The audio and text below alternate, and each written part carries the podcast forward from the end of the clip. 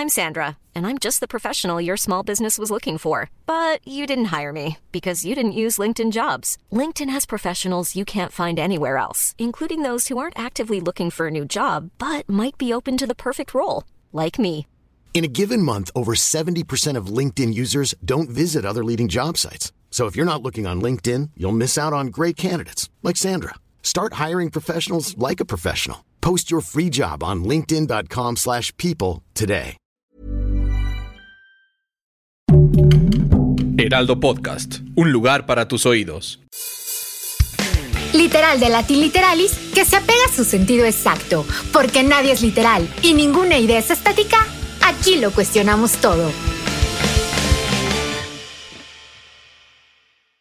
Literal es un proyecto original del Heraldo Podcast del Heraldo de México. Encuentra un nuevo capítulo cada semana y recuerda seguir este podcast en Spotify, en Apple Podcast o en la plataforma que más te guste para estar al día. El día de hoy estoy muy entusiasmada porque eh, le damos la bienvenida a un proyecto que además de interesante, a mí me parece muy loable, muy, muy bonito, muy interesante, pero pero bueno, para eso tenemos a la compiladora de todos estos textos que se llama Laura Tie y el libro es Nos esforzamos y somos valientes. Memorias de nuestras batallas con el lupus. Laura, bienvenida Literal, ¿cómo estás?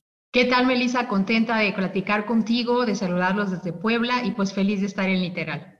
Muchas gracias. Oye, a ver, hay, mucho por dónde empezar de estos casos, este, este libro que, es una compilación de, historias de vida, de historias de lucha, pero lo más importante, Laura, para los que no, no, no estamos eh, en cercanía con la enfermedad, ¿qué es el lupus? Bueno, para decirlo muy rápidamente, el lupus es una enfermedad de origen autoinmune, crónico-degenerativa, incurable eh, y potencialmente mortal. Cuando decimos potencialmente es eh, cuando no cuentas con el tratamiento necesario ni los medicamentos necesarios. ¿Y qué es lo que hace el lupus? Es que en lugar de que tu sistema inmune defienda tu cuerpo, lo ataca y comienza atacando mucosas, el cabello, manchas, la piel, la cara, eh, los huesos, dolores articulares. Puede incluso atacar, lo más común es el riñón, la médula espinal, eh, el cerebro y finalmente el corazón. ¿Se sabe por qué da? ¿Es una cosa de herencia? ¿Es una cosa de factores externos? Eh, bueno, hoy, hoy, en día hay, ¿qué lo provoca? Hoy en día hay investigaciones, Melissa, que eh, hablan de que hay genes eh, posibles que se transmiten en algunos casos. Sin embargo, todavía no se sabe cuál es el origen del lupus. No se sabe por qué da y todavía no hay una cura. Eh, tengo aquí unos datos, uno, unos números, porque también es importante decir por qué hablamos de esta enfermedad. Y es que en el mundo existen 5 millones de personas con lupus y 8 de cada 10 son mujeres. O sea, esto tú me dirás si hay un porqué, ¿no? Pero bueno, en México eh, hay un registro de que 20 de cada 100 mil la padecen. Eh, aquí quiero decirte pues dos cosas, ¿no? Preguntarte dos cosas. Una, ¿por qué esa incidencia en mujeres se sabe? Y la otra, ¿cómo estamos en México en esta materia?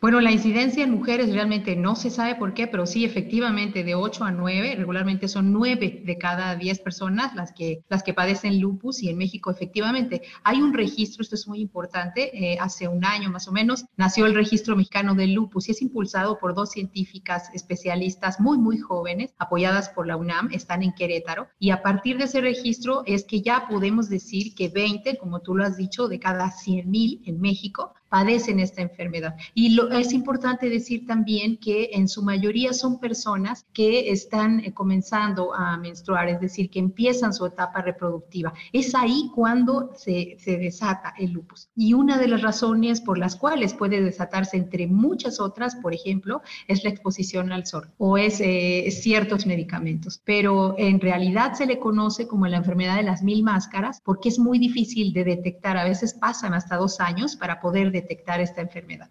Y preguntaste, Melissa, ¿cómo estamos en México? En relación con otros países de América en general, por supuesto, y frente a España y frente a los Estados Unidos, estamos todavía muy atrás. ¿Por qué? Porque eh, hace falta muchos reumatólogos, particularmente reumatólogos y reumatólogas especializadas en lupus, particularmente en zonas alejadas de las urbes. Quienes vivimos, yo estoy saludando desde Puebla, viví mucho tiempo y nací en la Ciudad de México, pero quienes estamos en las urbes tenemos la fortuna de contar con centros especializados eh, con servicios de salud y con médicos que conocen la enfermedad o médicas, pero quienes no están, que es su mayoría, a veces no, no se encuentra un reumatólogo y, mucho menos gente especializada en esta enfermedad en, en localidades, por ejemplo, de menos de 100 mil habitantes. Y en relación con los Estados Unidos, bueno, la investigación que se desarrolla allá es mucho más amplia que la que se lleva a cabo en México. Y si pensamos en lo que sucede en Argentina, por ejemplo, o en Chile, que son los países latinoamericanos que más avance llevan en términos de lupus, también van muy adelantados. En ambos países ya tienen, por ejemplo, leyes que permiten que quien vive con lupus, bueno, pueda, por ejemplo, faltar al trabajo o que ya se considere el lupus una enfermedad discapacitante, porque así lo es para muchas personas. En México todavía no hay una, una legalidad al respecto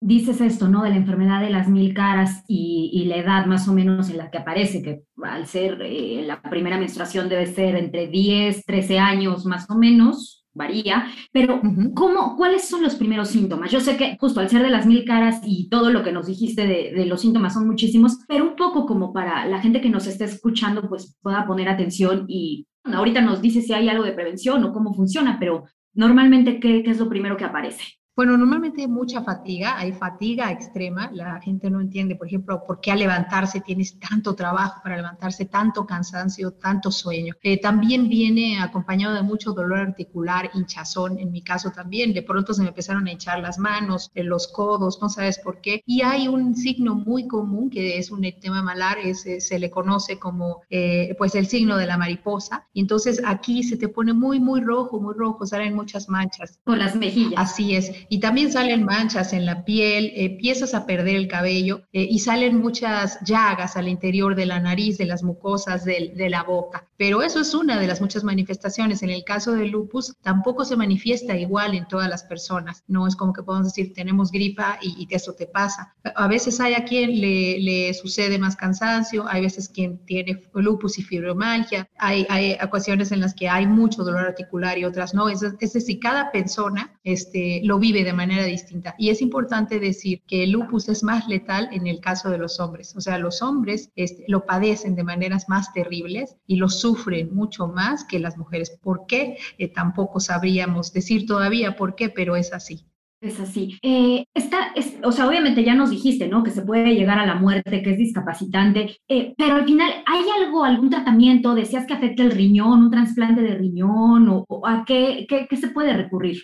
Sí, por supuesto que hay tratamiento, por supuesto que puedes llevar una vida con calidad. Esto eh, siempre y cuando te haya sido diagnosticada en tiempo, no haya sufrido muchos daños en tus órganos internos. Eh, y en el caso de quienes regularmente se daña el riñón, pues por supuesto, yo conozco muchas mujeres valientes que han sido trasplantadas y que salieron adelante con ese trasplante, otras no, pero se puede llevar un tratamiento regular. Eh, eh, yo, por ejemplo, eh, tomo una serie de medicamentos ya desde el año 2000, que es cuando se me diagnostica de manera formal esta enfermedad, y, suelo tener revisiones cada seis meses, ¿no? Si tú tienes esa fortuna, es decir, de poder tener un reumatólogo, reumatóloga, servicio, tener los medicamentos, adecuados, que son medicamentos de por vida. Tener cuidados también básicos, por ejemplo, el sol es un detonante eh, de la enfermedad, entonces pues tienes que cuidarte, salir con sombreros, quizás si vas a la playa, eh, cuidarte, ¿no? Y también depende de cada persona. Eh, en general, eh, ahí puedes tener una, una vida normal. Eh, yo nado, yo ando en bici, conozco gente que corre maratones, que hace de todo, pero te digo, depende de cada, cada uno y también es muy importante la actitud. No es que que tú pienses me voy a curar y automáticamente te cures. No es así, sino que sí hay algo que se llama optimismo disposicional, que quiere decir que en la medida en que tú digas, bueno, me duelen los huesos, pero me pararé hoy, este, yo sé que tomándome la medicina no me voy a curar, pero puedo salir a caminar, eh, voy a meterme a nadar y no me pasa nada, o voy a trabajar y voy a tratar de concentrarme, porque también hay algo que se llama neblina lúpica. Entonces, por ejemplo, de pronto olvidas, ¿no? Y no sabes qué pasó, como tú, que no sabes dónde dejaste las llaves, eh, o olvidas nombres de rostros o caras, pero luego regresas. Entonces, eh, acostumbrándose un poco a esa nueva condición y tomando un tratamiento adecuado, eh, es posible tener una vida con calidad. Hoy en día incluso es posible ser madre. Ah, me, me, encanta eso. O sea, al final eso es muy importante, ¿no? Que el lupus no es una sentencia ni de una mala vida y mucho menos una sentencia de muerte.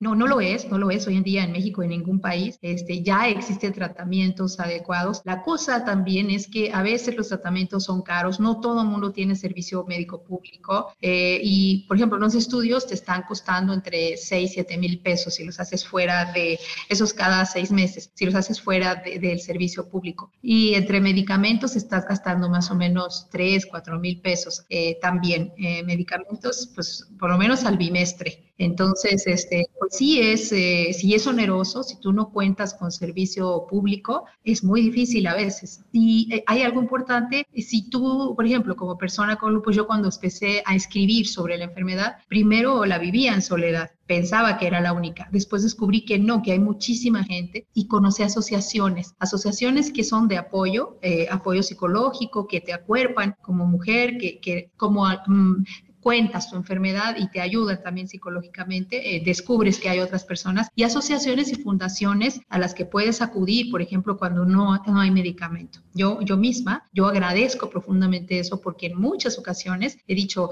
no hay este, asiatropina, que es el nombre genérico de uno de los medicamentos, ¿no? De, no hay hidroxicloroquina. ¿Qué hago? Eh, lo pongo en Facebook y, y aparecen asociaciones y me ayudan. Entonces, es muy importante también que se sepa eso, que hay un grupo fuerte de asociaciones en América Latina y en México que apoyan y acuerpan a las personas que viven con esta enfermedad. Eh, Laura, y justamente yo creo que esto es lo loable de, de, este texto, de este compendio de historias, nos esforzamos y somos valientes. Una es que justamente la gente, los pacientes se dan cuenta que, que hay más como ellos, eh, que no tienen que vivirlo en soledad. Y la otra es esto que decías, que cada historia es única, ¿no? Porque lo viven diferente. Entonces, este, lo primero es, ¿de dónde te viene hacer este compendio? Y platícanos de estas historias.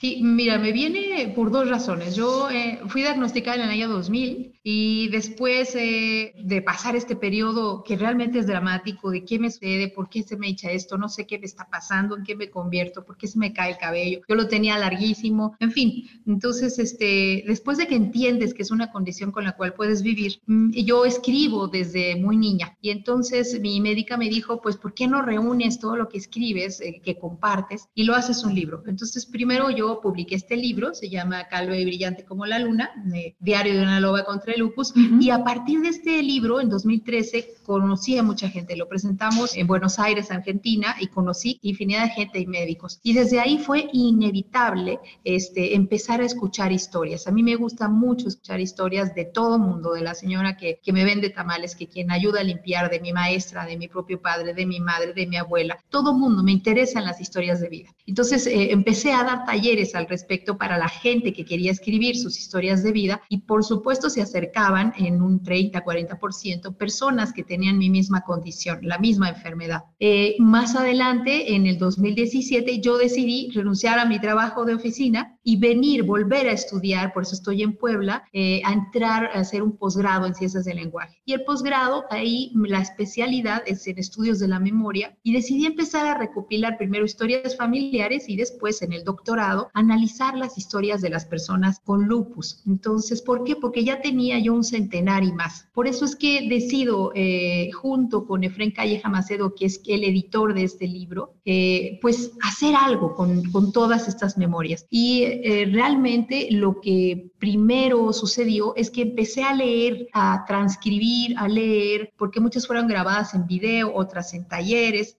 otras fueron en entrevistas con grabadora, otras en convocatoria. Y y, entonces hubo que hacer toda una tarea de recopilación. Yo primero hice una recopilación y después de Fren, que es el editor, decidió, y fue una gran idea, ordenarlas conforme va la enfermedad. Entonces, eso es interesante porque van por partes eh, y muestran cómo es que personas de diferentes edades, eh, hombres, mujeres de, y de México y de otros países, van viviendo, sintiendo y enfrentando el lupus de diversas formas, pero también cómo logran a veces salir cómo a veces no, eh, y cómo es que estas etapas van transformando la identidad misma de las personas. Me parece, y, eso fue interesante, que en la presentación que se hizo el pasado 5 de junio, uno de los presentadores, un médico, el doctor José Marcos Ortega, dijo algo que no habíamos imaginado. Dijo, me gusta este libro porque primero conoces eh, todo el trayecto de la enfermedad, pero después como médico, a veces falta eh, ese brinquito para entender qué está sintiendo la persona que trata de decirte, me duele esto o el otro. Y este libro es como una especie de Biblia donde el médico o la médica puede saber qué se siente cuando no eres diagnosticada, qué cuando ya te dicen tienes lupus, por qué se enojan los pacientes, las pacientes y qué pasa cuando se duerme. I'm Sandra, and I'm just the professional your small business was looking for. But you didn't hire me because you didn't use LinkedIn jobs. LinkedIn has professionals you can't find anywhere else, including those who aren't actively looking for a new job but might be open to the perfect role, like me. In a given month, over 70% of LinkedIn users don't visit other leading job sites. So if you're not looking on LinkedIn, you'll miss out on great candidates like Sandra. Start hiring professionals like a professional. Post your free job on linkedin.com/people today. Planning for your next trip? Elevate your travel style with Quince. Quince has all the jet-setting essentials you'll want for your next getaway, like European linen, premium luggage options, buttery soft Italian leather bags, and so much more and it's all priced at 50 to 80% less than similar brands. Plus, Quince only works with factories that use safe and ethical manufacturing practices. Pack your bags with high-quality essentials you'll be wearing for vacations to come with Quince. Go to quince.com slash trip for free shipping and 365-day returns.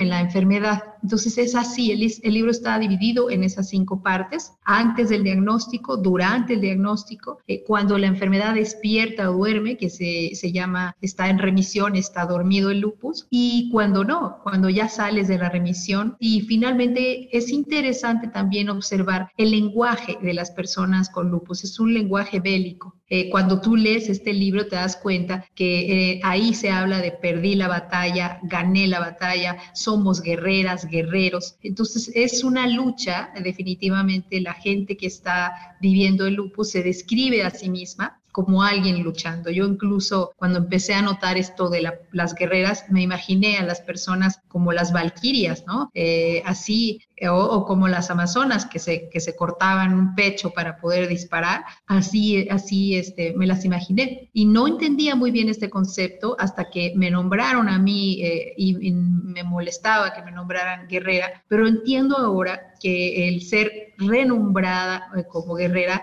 implica que ha sido alguien que, que ha logrado remontar esta enfermedad, que ha logrado ir ganando esta batalla contra el lupus. Entonces, eh, para resumir, desde el punto de vista discursivo, es interesante ver cómo es todo eh, el discurso, el lenguaje de quienes hablan con el lupus. Desde el punto de vista médico, es interesante ver cómo se vive la enfermedad. Y desde el punto de vista de persona enferma, es muy esperanzador, por eso se llama Nos esforzamos y somos valientes. Eh, en memorias de nuestras batallas con el lupus, es muy esperanzador eh, ver que hay muchas otras personas que, como tú, pues están eh, en, esta, en esta batalla.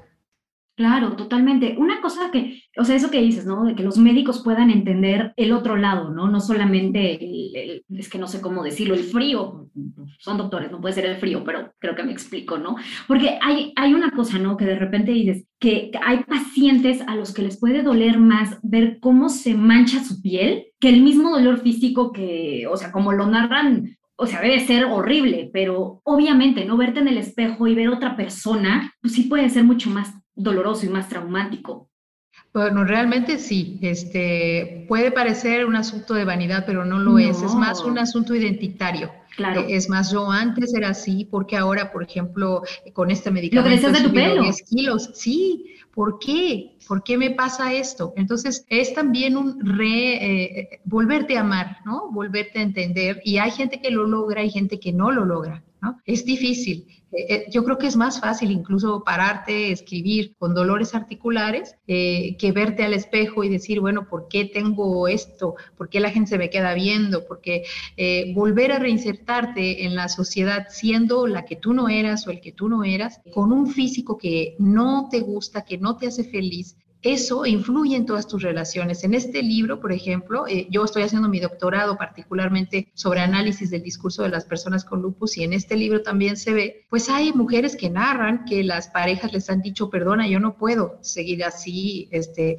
adiós, ¿no? O ¿sabes qué? No vas a trabajar aquí más porque pues no puedes seguir faltando o cómo es que se te olvida. Entonces, eh, influye eh, esta nueva identidad que también es interesante porque la gente se define como loba o mariposa, que son los símbolos de lupus. Eh, por eso el color es el morado y tú verás que trae mariposas por aquí, por allá y lobos. Quienes se definen como lobas son quienes deciden ser más aguerridas y quienes se definen como mariposas eh, se definen como alguien en transformación. Eso es muy bonito, es una metáfora muy bonita. Como el capullo que pasa de ser oruga y luego mariposa, ¿no? Y que vuela. Es un poco todo eso lo que se ve en todos estos discursos. Oye, Laura, ahorita mencionabas, ¿no? ¿Cómo puede ser para la pareja? ¿Cómo, cómo puede ser el que acompaña? En este caso, pues mencionaste una pareja que, que se dio, ¿no? Que, que se rindió. Y bueno, válido. Pero justamente, ¿no? También eso, eh, las personas que acompañan a los pacientes de lupus, también este libro es necesario para ellos. Así es, en la parte final eh, viene no solamente eh, las, eh, pues, los testimonios de personas con la enfermedad, sino también de padres, madres y asociaciones. Y es muy importante. ¿Por qué? Porque también la persona que acompaña a alguien que tiene una enfermedad, la sufre. O sea, no es fácil acompañar a alguien que tiene una enfermedad. Eh, también se sufre, eh, también duele, también hay desesperación de qué hago para que esto acabe, eh, por qué no se mejora esta persona, y más si la amo, ¿no? No es sencillo, es toda una tarea. Por eso yo siempre doy toda mi admiración a quienes se dedican a acompañar, eh, en este caso personas con lupus o cualquier otra enfermedad crónico-degenerativa. Y en mi caso y en el caso de muchas otras compañeras que conozco, pues también agradezco la fortuna de tener familia, eh, amigos y una pareja extraordinaria, ¿no? Que me acompaña en todos los avatares de esta enfermedad. Claro, es, es, algo que, como dijimos, tiene que ser para cuerpar y, y compartir, ¿no? Eh, es muy difícil preguntarte, bueno, Va a ser muy difícil para ti que me lo contestes más bien, lo sé, pero ¿nos podrías compartir uno de los casos, una de las historias que por alguna razón te haya marcado más? Porque yo digo, son centenares y para eso tenemos que acercarnos al libro, pero uno que a bote pronto tú digas, wow, esta por lo que tú quieras. Sí. Eh, te, voy a decir, el libro eh, se llama eh, Nos esforzamos y somos valientes porque está dedicado a una compañera, amiga mía de aquí de Tlaxcala, se, llamaba, Luz María Cuatepozzo, y Luzma estaba, eh, era una chica impresionante, formó la primera asociación de lupus en Tlaxcala, eh, era invencible, era fuerte, y tú le decías, juntas corrimos el maratón de la Ciudad de México, eh, hicimos, participamos en las marchas por el lupus, y tú, era chef, era poeta, tú le preguntabas a Luzma, Luzma, ¿por qué este, en la playera va a decir, vamos a correr en la Ciudad de México y tenemos lupus? Y decía, no, no, a mí no me pones, ponme, yo no tengo lupus. Ok, entonces ella se manifestaba así. Y eh, cuando llegó la etapa del COVID, ella estaba ya muy débil. Después eh, sobrevivió al COVID y después desafortunadamente, pues todo su sistema autoinmune cayó y ella falleció. Entonces, este, el nombre, nos esforzamos y somos valientes, memorias de nuestras batallas con el lupus, está dedicado a algo que ella se había tatuado en el brazo. Ella se tatuó, me, esfuerzo, me esfuerzo y soy valiente. Entonces, para mí ese fue un mantra. A Efren Calleja se le ocurrió ponerle, nos esforzamos, porque no solo ella, sino muchas, y este libro está dedicado a ella porque su testimonio a mí me dejó devastada, su vida me dejó devastada. Este, no podía entender cómo se fue alguien tan fuerte y tan rápido. Eh, y después entendí que las personas vienen a nuestras vidas para enseñarnos algo. Y aquí en el libro yo digo, gracias Luzma, porque me enseñaste justo a hacer eso, a ser valiente, a entender en primer lugar que la muerte llegará y que cuando llegue, pues uno habrá hecho lo necesario por vivir lo mejor posible esta vida, por sobre todo amar y sentirse feliz con lo que suceda. Eh, y, y su ejemplo de ella para mí fue muy fuerte. También hay otro testimonio aquí dedicado quizá una de las más jóvenes en el libro. La más joven tiene 11 años y vive, eh, cuando lo escribió, tenía 11 años y escribe un poema, se llama Gaby, y ella es de eh, la frontera en Tamaulipas. Pero hay otra, la que, la que le sigue, se llama Andy. Y Andrea, yo la conocí cuando fuimos a hacer una charla a la Comisión Nacional de Derechos Humanos, nos pusimos orejas de lobos y ella era una niña, tenía 6, 7 años ella también acaba de fallecer el año pasado y yo la entrevisté también para mi tesis y ella me decía, yo te sigo en Facebook, yo quiero ser así, pero además yo quiero ser campeona de natación y lo que más me desespera es que no puedo comer pelón pelo rico ni chocolate, pero puedo nadar. Era una niña bellísima, este, acababa de cumplir 15 años y tenía todas las ganas del mundo. Ella quería dedicarse a volar y aparte quería nadar, quería ser campeona de natación. A ellas dos particularmente está dedicado este libro, pero también está dedicado a todas y a todos eh, los que aquí dan testimonio. Y la verdad es que al inicio decía, es fácil recopilar. Eh, el trabajo de investigación llevó más de seis años de entrevistar, de conocer personas, de convocar, pero lo más difícil fue releer, leer otra vez, eh, descubrir quiénes estaban, quiénes no, llamar, señora, no encuentro a su hija, pues quiero que me autorice publicar el texto, pues es que mi hija ya no está aquí, ya no vive. Eso fue muy duro, ¿no? Hablar con las familias. Qué fuerte.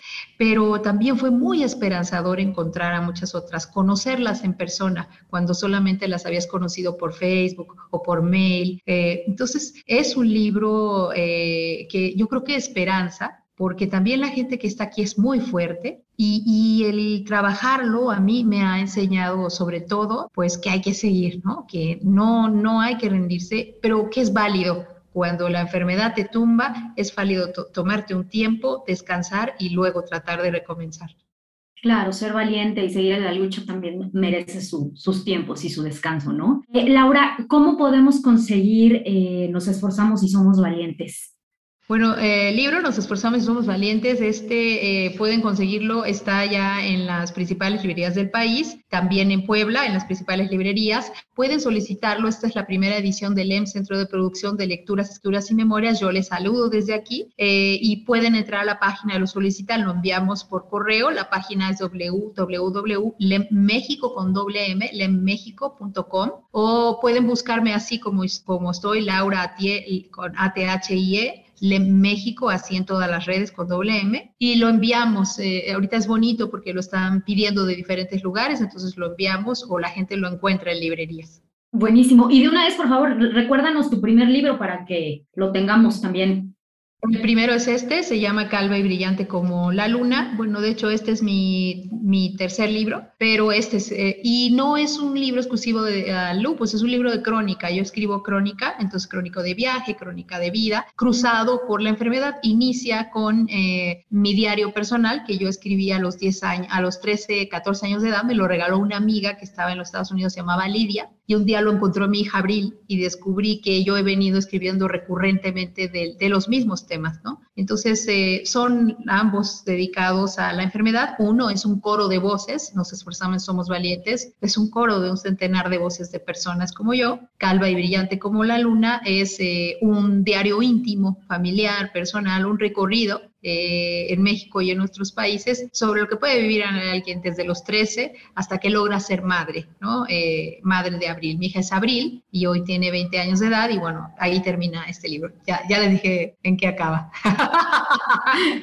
ya, no, dijiste, pero bueno, de todas formas, de todas formas hay que buscarlo. Y bueno, ahí quedan esas dos recomendaciones y la verdad es que si quieren conocer más del lupus, que, que justo yo creo que es una enfermedad que, que oímos mucho, porque sí la oímos, pero poco entendemos y, y es importante Ahí quedan las invitaciones, Laura, y los invito a seguirnos en nuestras redes sociales del Heraldo Podcast, en Instagram y TikTok. Y estamos también como el Heraldo de México en Facebook, Twitter y YouTube. ¿Y cómo te podemos encontrar a ti? Ya dijiste que estás en Facebook, pero si nos recuerdas cómo. Así, eh, arroba Laura Atie, es A-T-H-I-E, así me encuentran en Facebook, en Twitter, en Instagram, y, eh, y pues bien fácil encontrarme así, y si no, como LEM México, es L-E-M, doble M, México, LEM México, así, así nos encuentran. Pues ahí está y recuerden que también eh, pues Laura las puede apoyar por si de repente tuvieron el diagnóstico o ya sabemos que en este país de repente los medicamentos escasean, entonces pues siempre está bueno buscar una red de apoyo. Eh, yo soy arroba melisototota y nos escuchamos la siguiente. Gracias a todos. Gracias Laura. Un gusto Melissa, un abrazo a ti y a la gente de Literal, muy lindo platicar con ustedes. Gracias. Even when we're on a budget, we still deserve nice things. Quince is a place to scoop up stunning high-end goods for 50 to 80% less than similar brands. They have buttery soft cashmere sweaters starting at $50, luxurious Italian leather bags, and so much more. Plus, Quince only works with factories that use safe, ethical, and responsible manufacturing. Get the high-end goods you'll love without the high price tag with Quince. Go to quince.com/style for free shipping and 365-day returns.